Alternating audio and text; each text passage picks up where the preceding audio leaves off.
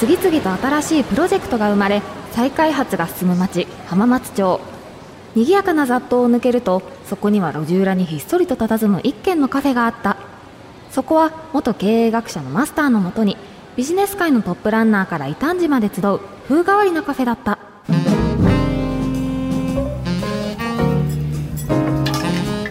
マスターそんなにコーヒー豆を並べてどうしたんですか？アフリカ産のいろいろな国のコーヒー豆を仕入れたんだよ。試しに一杯どう？さあ飲んでみて。はいいただきます。このフルーティーな味わいエチオピア産ですね。えええいやさすが高江美ちゃん。いや正解なんだけどさ。ええじゃあじゃあこのコーヒーの産地は？いただきます。ぶわーこの柑橘系の香り。ケニア。あ正解。正解なんだけど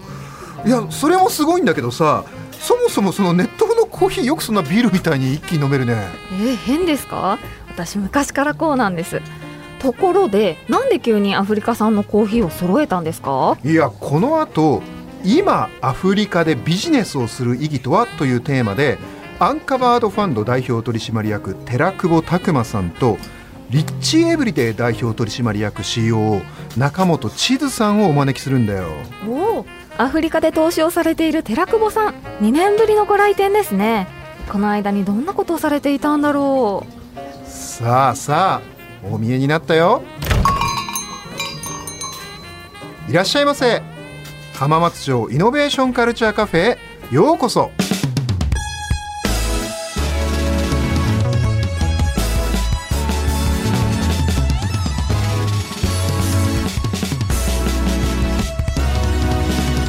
浜松町イノベーションカルチャーカフェ。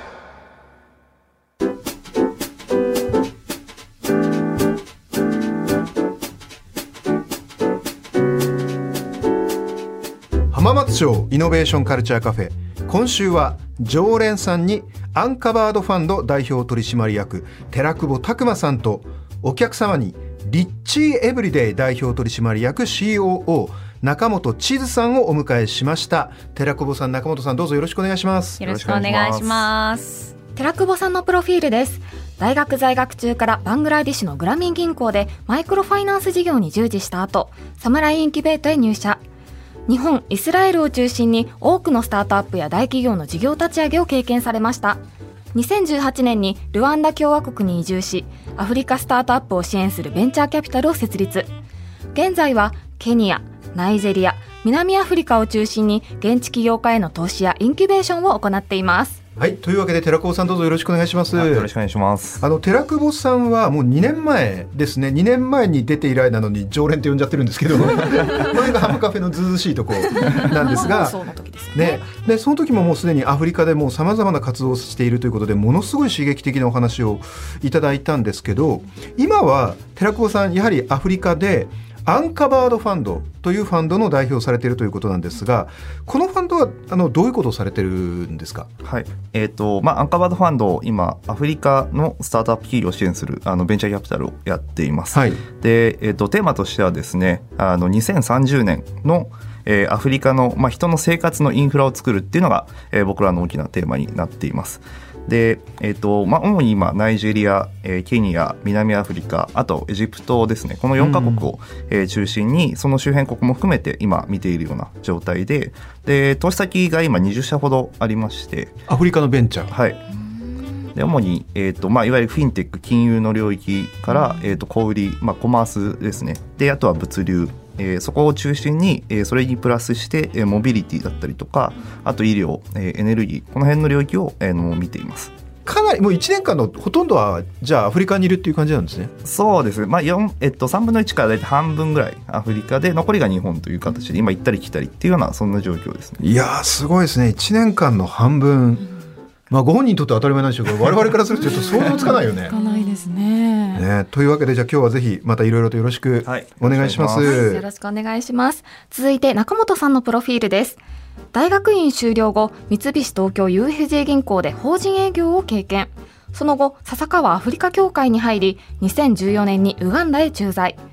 2015年にはアフリカンプリントを扱う株式会社リッチーエブリデイを設立し2019年には東京代官山に初の直営店舗をオープンしました。はいというわけで中本さんどうぞよろしくお願いします。お願いします。中本さんは浜カフェ初登場なんですが、はい、このリッチエブリデイという中本さんが2015年に設立された会社は、はい、アフリカンプリントを扱っているということなんですが、はい、これ今僕と高山ちゃんの手元に、はい、あのそのアフ、ね、リッチエブリデイで扱われているものがあるんですけど、うんうん、これいろんなお洋服とかカバンとかを、うんうんこれはアフリカのデザインということなんですか？そうなんです。あのアフリカンプリントと呼ばれる、はい、すごくなんていうか、まあ、原色使いがユニークで、ね、ですよね。そうなんですよ。あと大胆な柄をあの施したあの生地があるんですけれども、まあ、それがあのガーナというあの西アフリカの国で作られていまして、はい、でその布布をあの調達してでウガンダであの形にして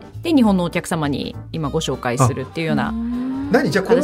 これは生地はガーナのもの？そうなんですよ。ガーナのあのガーナにある工場で作られたあの生地を使っています。そして、うん、それを加工するのはウガンダなんですそうなんですよ。ガーナじゃないんですよ。そうなんです。あのウガンダにですね私の会社があってで、そこで今20人弱のあの女性を中心にあの雇用してるんですけれどもあの彼女たちがこの商品を、まあ、作ることであの自分のあの能力を発揮する機会をこう得たりとかあのそういった形であの、まあ、仕事を得ることができてっていうような、まあ、そういう流れですね。すごいな。しかも2019年から代官山、はい、ね、あの代官山に直営店舗を作ったということで。はいはいいや代官山に作るの相当正直大変だと思うんですけど、ね、かなり快挙ですよねこれね。そうですね本当にまあアフリカに関心のある方だけじゃなくて、はい、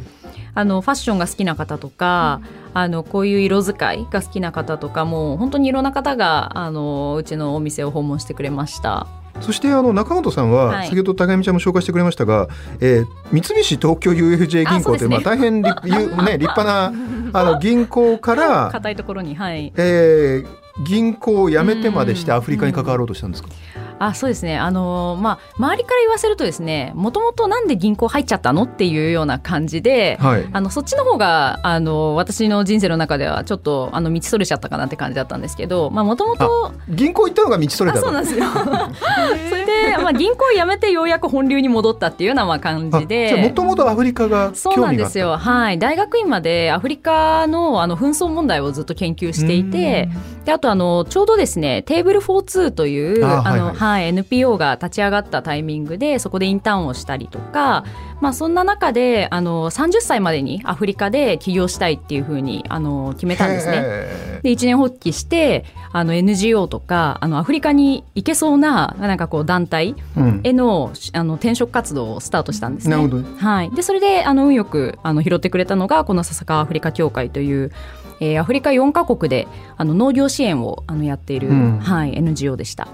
これあれですか寺久保さんはちなみに、えー、ごご存知だったんですか？あのー、中本さんのことは。あもちろんです。はい。あやっぱもちろんという感じなんですね。はい。で今日お会いするのは初めてなんですけど、あのずっとなんとなく。お名前は聞いてました。はい。はい、なんとなく寺久保さんの名前は中本さんも意識してて、寺久保さんも中本さんの名前は知ってたっていう。そうなんです。はい。で寺久保さんはあれですよね。もう学生の時からやっぱりアフリカとか途上国に関わろうっていうふうに考えられてたってことですよね。そうですね。あのもともとグラミン銀行っていう、はい、あの2006年にノーベル平和賞を取った銀行で、まあインターンやってムハマドユヌスさんがね、作った。で3か月間ぐらいこう現地のあので働かさせていただいて、でそのグラミン銀行ってまあマイクロファイナンスのいわゆるこう銀行業がメインなんですけど、実は彼らって、えー、携帯電話の通信会社作ったりとか、医療の会社作ったり、えっ、とエネルギーの会社作ったり、こう国が発展するために必要な機能をどんどんこういろんな事業を立ち上げながら、こう雇用を作ってあの課題を解決して経済成長に貢献するっていうのがあの彼らのアプローチででそれをこうテクノロジーの領域でできないかなって初めてその時に思ってですね。でそれがこう世の中をあの早く変える一番早く変えるこうやり方なんじゃないかと思って初めてそこでベンチャーキャピタルっていうのを知ってですね。で日本に戻ってきてあのまずは、えー、と将来的にはこう新興国でファンドをやろうと思っていたんですけど、まあ、日本の中でまず学ぼうと思って日本のベンチャーキャピタルに入ったっていうのが最初です。なるほどね確かにあのほら去年あった大河ドラマで、ね、紹介された渋沢栄一とかも、うんうん、とてつもない数の事業をやっぱりやったから、うん、それがまあ日本のインフラになっていったわけですよね成長の。寺久保さんはまさにグラミン銀行って実はそういうことやってるわけですね。そうです僕はグラミンのなんか本質的な価値はそこにあるのかなとその時感じまして。じゃあそれをさらにテクノロジーを使ってアフリカでまあだからアフリカのかっこよくかっこよく渋沢栄一になろうと。そうですね。はい。はい。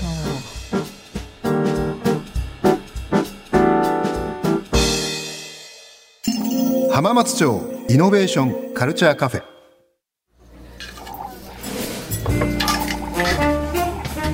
えー、ここからは、えー、今アフリカでビジネスをする意義とはという題でお話をしていこうと思います特に今週はアフリカの現状ということについてお伺いしていこうと思うんですがまずねテレコボさんあの2年前にあのこの浜カフェに来ていただいた時も僕もものすごい刺激を受けて例えばアフリカの人っていうのは意外とその住所よりも、うんスマホの GPS とか携帯の GPS 機能、その GPS を使ってそこに物を届けるんだとかもう日本ではありえないような発想が実はどんどんどんどんビジネスで進んでるっていう話だったんですが一方であの当時ってまだ日本人のアフリカへの目ってそんなにこう強くなかったと思うんですよ。でもこの2年間でどうですか？結構その日本の企業とか日本の方々のアフリカへの目線ってちょっと変わってきてると思います？そうですね。あの少しずつ変わってるなという印象です、はい、あの実はアフリカって、えーと、去年えー、アフリカのユニコーン6社生まれていたりとユニコーンつまりあの時価総額推定時価総額が1000億円以上のベンチャー企業ですね。そうですね。それがもう6社あるアメリカアフリカには。そうですね。去年だけで6社生まれていて。ちなみに今ちょうど日本が通算で6社ぐらいですよ今。67社あ全然早いペースだということですね。そうなんです実はあの去年のアフリカスタートアップの投資額って、うん、えっ、と日本円に換算すると7000億円ぐらいあるんですよ。でそれって日本のスタートアップ投資額が去年8000億円ぐらいだったと思うので、ほぼ同じぐらいの水準まで上がってきてるんですよ。中本さんいかがですか？あのアフリカにも長く関わられてて、うんうん、やっぱりだんだんこのアフリカへの注目度って高まってきてるっていうふうに、うんうんうん、いや思いますね。あの個人レベルでも、うん、あのアフリカで、あのまあ、本当になんていうかデジタル化がこう進んでアフリカで日本人がビジネスをしやすくなったと思うんですよね。うん、まあ、なのであの本当に私の周りでもポコポコあの小さな事業ではあるんですけどあの本当にたくさんの人があのちょっとずつこうビジネスをし始めたりとか。うんであのまあ、その人たちがまた今度日本であのそれこそ SNS とかであの発信をするのでそこからこう情報を得る人とかが増えてきて多分アフリカへのなんていうかイメージとかそういうのってどんどん変わってきてるんじゃないかなと思います。なるほどね、うん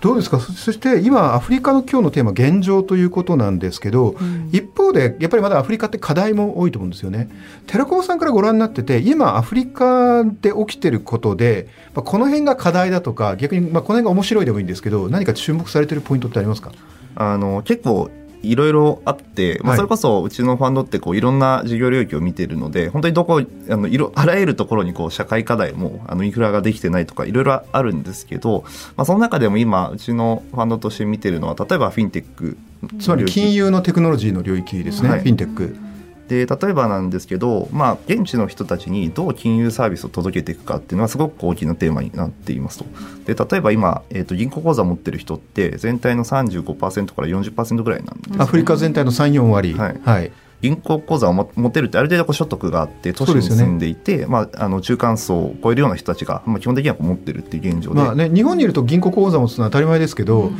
実は本当は当たり前じゃないんですよね。はい。でじゃあそうじゃない人たちってどう金融サービスにアクセスしてるのっていうと、うん、実はその地域ごとに共済グループみたいのがあってですね。共済グループ、はい、ケニアとかだとサッコって言われるんですけどそういうこう例えば村単位でみんながこう、えー、と1週間に1回集まってこう物理的な箱にこう少額のお金をこう入れていくと。でそれでこう自分の個人の預金を預けたりとかそこからこう信用をまあ蓄積していってこうローンを借りるとかっていうのがその地域ごとにあの行われてたりするんですよね。実はこれすごく大きくてケニア1カ国でも個人預金がその昨今に5000億円ぐらいあるって言われてるんですよ。え昨今？昨今。で昨今自体もすごくこう現地ではやっぱパワーを持っていて、最近すごく驚いたニュースであのその一番ケニアで大きい昨今が現地の銀行を買収するみたいなことがあって要はこう逆転してしまうぐらいその昨今自体がこうパワーを持っていると。面白い、はい。でなんかその中でもその昨今ってあのいわゆる今ってこう紙で、えー管理を顧客管理したりとかエクセルで管理したりとかしてて結構煩雑なんでトラブルとかも当然起きるんですよね。で例えば現地だとそれをこうデジタル化しようとするスタートアップがあって例えばケニアだと,、えーと、フィンアクセスっていうスタートアップがフィンアクセス、はいうん、あるんですけど、えーと、彼らはその、えーと、昨今自体をまあデジタル化していわゆるこう SARS クラウドベースで、えー、とその簡単なこう銀行業を各グループがこう行えるようなあのサービスを提供して、まあ、そのぐらいこう地方にもこうデジタル化の流れが来たりとかあとはそういったものがこうデジタルにこう置き換わっていくっていうそういった動きもあるので、まあ、そういったところとかは一つあの注目してますね。面白いですねやっぱりだからまさにデジタルテクノロジーが入ることであの前回2年前もあのおっしゃってくれましたけどリープフロッグっていうね言い方しますけど日本以上になんかすごいスピードでカエル飛びみたいにピョンってこう変化しちゃうっていう、そういうことが起きてるっていう。そうですね。あの本当にこうあのやっぱデジタルのあの流れっていうのがもうすごく速くてですね。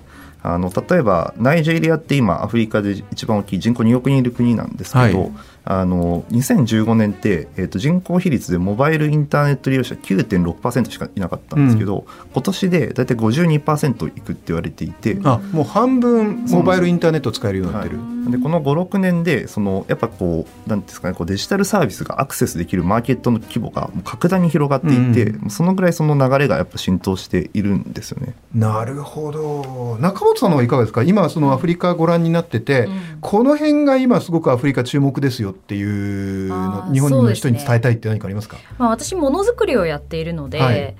まあ、ものづくりの現場ですと、まあ、大量生産をして、はい、でまあ、いかにこう効率的にものを作っていくか。でしかもその機能はもうある程度高高いあのレベルを維持していてっていうような、まあ、ところがもう今スタンダードになってると思うんですけど、うん、逆にもうお客様的には日本の方はもう結構もう大量生産のものに飽きてきてる感じなんですよね。うん、なので私たちがやってることって逆で面倒くさいことをあのすごくあの掘り下げてやってるっていうのをまあ、私は結構感じていて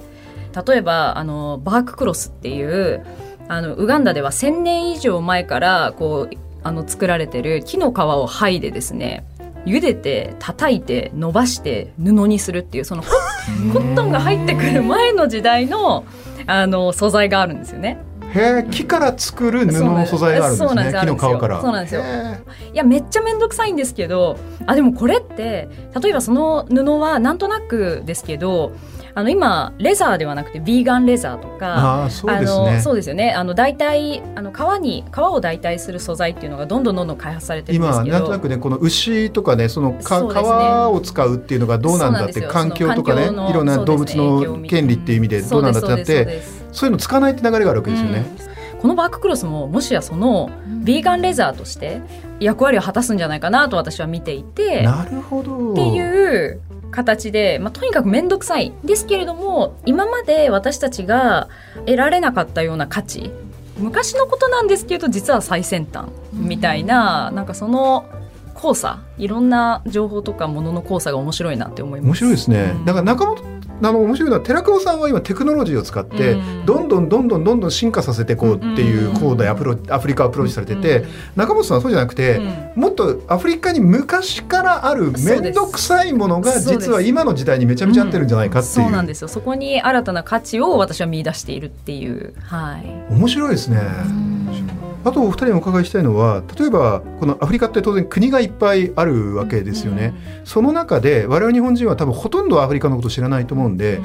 この国今注目するといいよとか面白いよとかっていうのは何かありますか？そうですね。いやでもやっぱウガンダは、うん、もう、まあ、赤道直下ではあるんですけど、うん、その標高標高が高い分涼しいんですよ。初夏の軽井沢の気候が一年中続いてるとあの考えてください。本当？うん、そうなんですよ。へえ。で雨もよく降りますし、じゃ緑もいっぱいある。緑もいっぱいです。で、あの食べ物もよく育って、でもう本当にもう私も向こうに行って。なんか食に困ることは全く持ってないです。寺久保さんいかがですか？寺久保さんいろんな国アフリカご覧になってると思うんですけど、今ここ日本の人注目しとくといいよとかって何かありますか？そうですね。まあやっぱりナイジェリアはすごくあの大きな国でもあり難しい国でもあるので、ナイジェリア逆にあるんですよね。なんでアフリカの西側ですよね。そうですね。はいでまあ人口ボリューム的にも経済ボリュームも一番アフリカで大きな。あので今一番こう、まあ、アフリカの市場として注目されてねこれから伸びるって言われてるところですよね、ナイジェリアは。はいで将来的にはあのインド中国に続いて世界で3番目に大きくなるって言われてるような国でもあってやっぱ世界3番目の人口になる。っていうふうには、はい、言われていますね。なるほど。逆にそのナイジェリアみたいな国が成長していく上で課題ってどういったところになるんですか？まあ、国ごとにこういろんなあの状況とかあるんですけどなんか全体的にこう言えるのはやっぱりまだまだこうインフラが整ってないっていうのは当然あって。うん例えば、えーとまあ、前回お話ししたようにこう物流とかも住所があの住所がないから物を届けられないとか、はい、あのそもそも今救急車呼ぶ仕組みもないですし、うん、でなんかそういった状況を見てなんかそれが何もないからここでビジネスできないと考えるのかなんか何もないことがチャンスなのか捉えるのかって結構全然違う見方だなと思っていて、うん、で例えば今僕らがすごく力を入れているのは、まあ、投資先のスタートアップ同士で一緒に産業を作るっていうことに力を入れてもうアフリカで産業を作ろうと。はいで例えばなんですけど、えーと、と先のマーケットフォースって会社があってでここはあのいわゆるこう、えー、その辺にはこう路面店にこういろんなお店があるんですけど、はい、そこに対してこう消費財をまあ売っていくような B2B のこう e コマースをやってる会社です。その路面店に対して何かを売っていく会社ってことですね、はい、で、えーと、そういったマーケットプレイスをやってるんですけど彼らのお客さん今20万店舗あるんですよね。で毎週20万店舗にこう物を届けていくんですけどじゃあその時に彼らだけでじゃあ物流って賄えるかって無理なので、はい、そういった時にどうするかというとまた違うこう物流に特化してるあのアミトラックって別なスタートアップがあって彼らがそのこの物流を担っていたりとか、あとその物流ドライバーに対するこうファイナンスの支援をやってる会社があったりとか保険をやってる会社があったりとか、まあ、そういったこう企業同士がつながりながら一つのこうデジタル上のバリューチェーンを作って、うん、今まで足りてなかったことを補い合いながらこう一緒に価値を高めてる。でそれが一つの産業として成長していくっていうのがあのアフリカのこれからかなと思ってるのであのその辺もすごく見てますね。なるほど。中中本さんいかがですか？今の寺子さんの話は。はい、いやすごいあの面白いですね。みんな未来を感じさせるというか、うん、もう日本よりも全然なんていうかもうあの私も向こうにいる方が便利にあの生活ができている。アフリカにいる方が生活が便利？便利です。あの例えばウーバーとかも呼び放題ですし、うん、なんかあのまあ最近ウーバーイーツがあるのでいいですけど食事のデリバリーもパパってできますし、うんあのお金をあの誰かに送りたいなって思った時にあの銀行とかあのオンラインバンキングとかしなくてももうモバイルマネーでピッてこう送れたりとかもう全部もうそれが全て携帯でやっぱ完結しちゃうので。いやー、タンちゃんどうですか、なんかお二人なんかありますか？えとはいえ、あのまあ個人の生活は便利になると思うんですけど、うん、あの例えば住所がない登記とか、あとそのアフリカの起業家の方たちがビジネスを成長させる中で証券会社がなかったら例えば日本でいう上場みたいなのを見据えた時にどこのマーケットを狙ってビジネスされてる方が多いのかなっていうのが気になるんですけど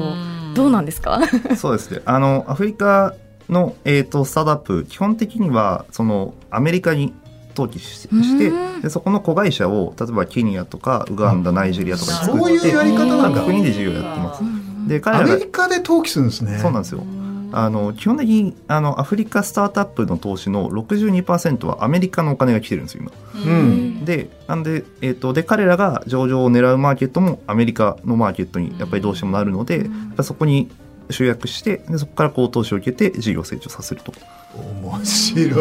い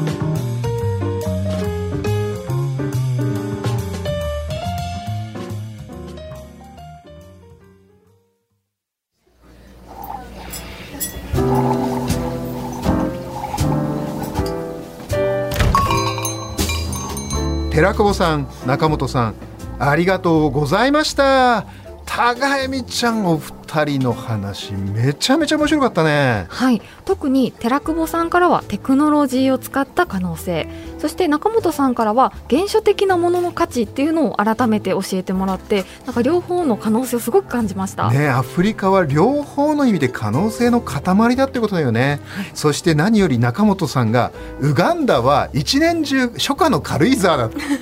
いや行きたくなっちゃったよね。使いかなんていけないですね。はい あ来週もね実はお二人にお越しいただいてアフリカでビジネスをする意義について考えるからそれとアフリカフェアでアフリカ産のコーヒー豆をたくさん仕入れたからこの浜カフェでも積極的に売っていってよね。わかりました。でマスターはどれが一番売りたいですか？うんまあいろいろあるんだけどやっぱり単価が一番高いスペシャルブレンドかなスペシャルブレンドのコーヒーを特に売ればいいんですね。わかりました。それじゃ今夜はここで上がります。はいお疲れ様。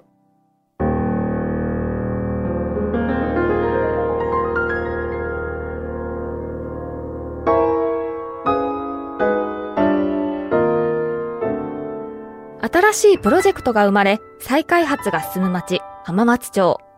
その片隅にある浜松町イノベーションカルチャーカフェでは、今日も様々なジャンルの熱い議論が交わされ、イノベーションの種が生まれています。浜カフェではあなたの声やご感想も募集しています。ツイッターのハッシュタグは浜カフェ。浜は漢字、カフェはカタカナです。